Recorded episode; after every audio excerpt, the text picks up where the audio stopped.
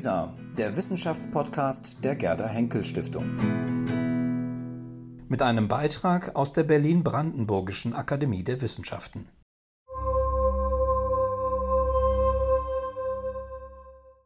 Erkennen Sie die Parole der französischen Revolution, die die Figur vor Ihnen um den Hals trägt?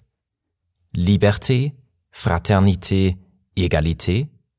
Und den auf der Maske lesbaren Schriftzug Alle Menschen sind Geschwister? Der moderne Frauenkopf symbolisiert die Aktualität der Predigt von Friedrich Schleiermacher in Zeiten der Cholera von 1832. Darin reflektiert er die Folgen der Epidemieerfahrung für das Gemeinwohl. Lauschen Sie einer Textlektüre des Akademienvorhabens Schleiermacher in Berlin 1808 bis 1834. Meine andächtigen Freunde, die Schreckensgestalt der verheerenden Krankheit, welche so lange in dieser großen Stadt umhergetobt, hat uns nun verlassen. Und wir sehen ihr nach, nicht mit einer vollen Zuversicht, als ob sie nicht wiederkehren könne, aber wohl mit Recht benutzen wir die wahrscheinliche Ruhe um uns zu ruhigen Betrachtungen zu erheben. Unerwartete Erfahrungen machten wir davon, wie ohnmächtig alle Kunst und Wissenschaft sich noch immer zeigt gegenüber den unerforschten Kräften der Natur. So ist es uns ergangen in diesen Monaten.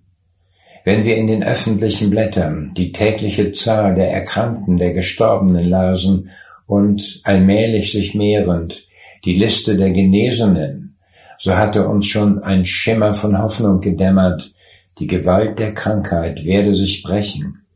Griff sie dann aber aufs Neue mit verstärkter Wut um sich, das beugte uns in tiefer Traurigkeit. Alle ähnliche Übel erscheinen uns in einem natürlichen Zusammenhang mit der Gestaltung der menschlichen Gesellschaft, in der sich immer stärker eine wachsende Ungleichheit der äußeren Verhältnisse erzeugt.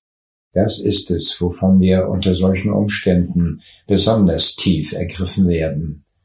Der große Unterschied zwischen denen, welche alles für sich selbst zur Abhilfe bereit haben, und denen, welche solchen Zeiten ungewöhnlicher Not nicht können gewachsen sein. Und je mehr wir an den Vorteilen unseres gesellschaftlichen Zustandes Anteil haben, um desto ängstlicher fühlen wir uns durch diese Ungleichheit gedrückt was ist also Gerechtigkeit? Nichts anderes wohl, meine Teuren, als das richtige, leitende Bewusstsein von dem Verhältnis des Einzelnen zu der menschlichen Gesellschaft, der er angehört. Solange alle um uns her sich wenigstens in einem leidlichen Zustand befinden, glaubt jeder Mehrbegünstigte nur zu leicht, dass er ohne im geringsten anderen verhaftet zu sein, ganz nach seinem Gutdünken zur Erfüllung seiner eigenen Wünsche schalten könne. Das ist der Anfang der Ungerechtigkeit. Und vielleicht kann sie, wenn nichts dazwischentritt, von diesem Anfang an zu einer drohenden, gefährlichen Höhe emporwachsen. Darum führt der Höchste von Zeit zu Zeit durch unbekannte und unbeherrschte Kräfte der Natur oder Zwietracht scharfe, in weitem Umfang fühlbare Züchtigung herbei.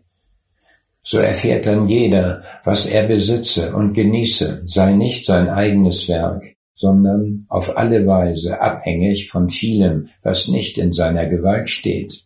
Vor allen Dingen aber von der Gewährleistung und dem Schutz des Gemeingeistes und des Wohlwollens, und daraus lernt dann jeder auch sich ansehen als Verweser eines Gemeingutes und gibt, so überzeugt, die falsche Ansicht auf, als sei er ein sich selbst genügender Eigentümer und berechtigter Besitzer.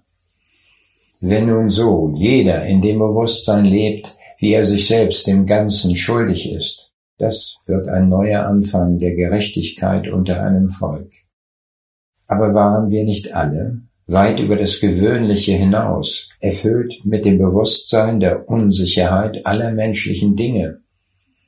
Schon als diese Seuche unseren an Kunst und Wissenschaft so reichen Weltteil zu verheeren anfing, wie lebhaft haben wir es empfunden, dass doch alle unsere Kenntnis von den Kräften der Natur, unsere Geschicklichkeit, eine durch die andere zu überwinden, sich doch immer wieder unzureichend zeigt, sobald ein unbekanntes Übel plötzlich hereinbricht, so dass diese Schreckensgestalt unentlarvt und unergriffen einen Weltteil nach dem anderen durchzogen hat.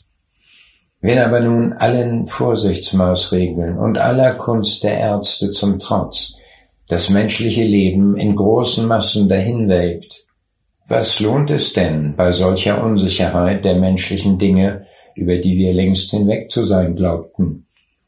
Durch solche Gedanken jedoch bekundet sich die Lähmung der Tätigkeit. Aber wo die Gerechtigkeit wahrhaft gereift ist, da werden auch solche Reden nicht erhört, sondern frischere Stimmen lassen sich vernehmen. Der Besitz ist nicht der Sporn unseres Eifers, der Genuss nicht der Lohn unserer Arbeit. Unser Lohn ist bei unserem Vater im Himmel, der ins Verborgene sieht. Und dieses Verborgene ist der Geist, in dem wir teilnehmen an dem gesamten Beruf der Menschen auf der Erde. So lasst uns denn diesen gemeinsamen Beruf ins Auge fassen, uns inniger untereinander verbinden und darauf achten, dass der Bau des gemeinen Wohls auf immer festeren Gründen ruhe.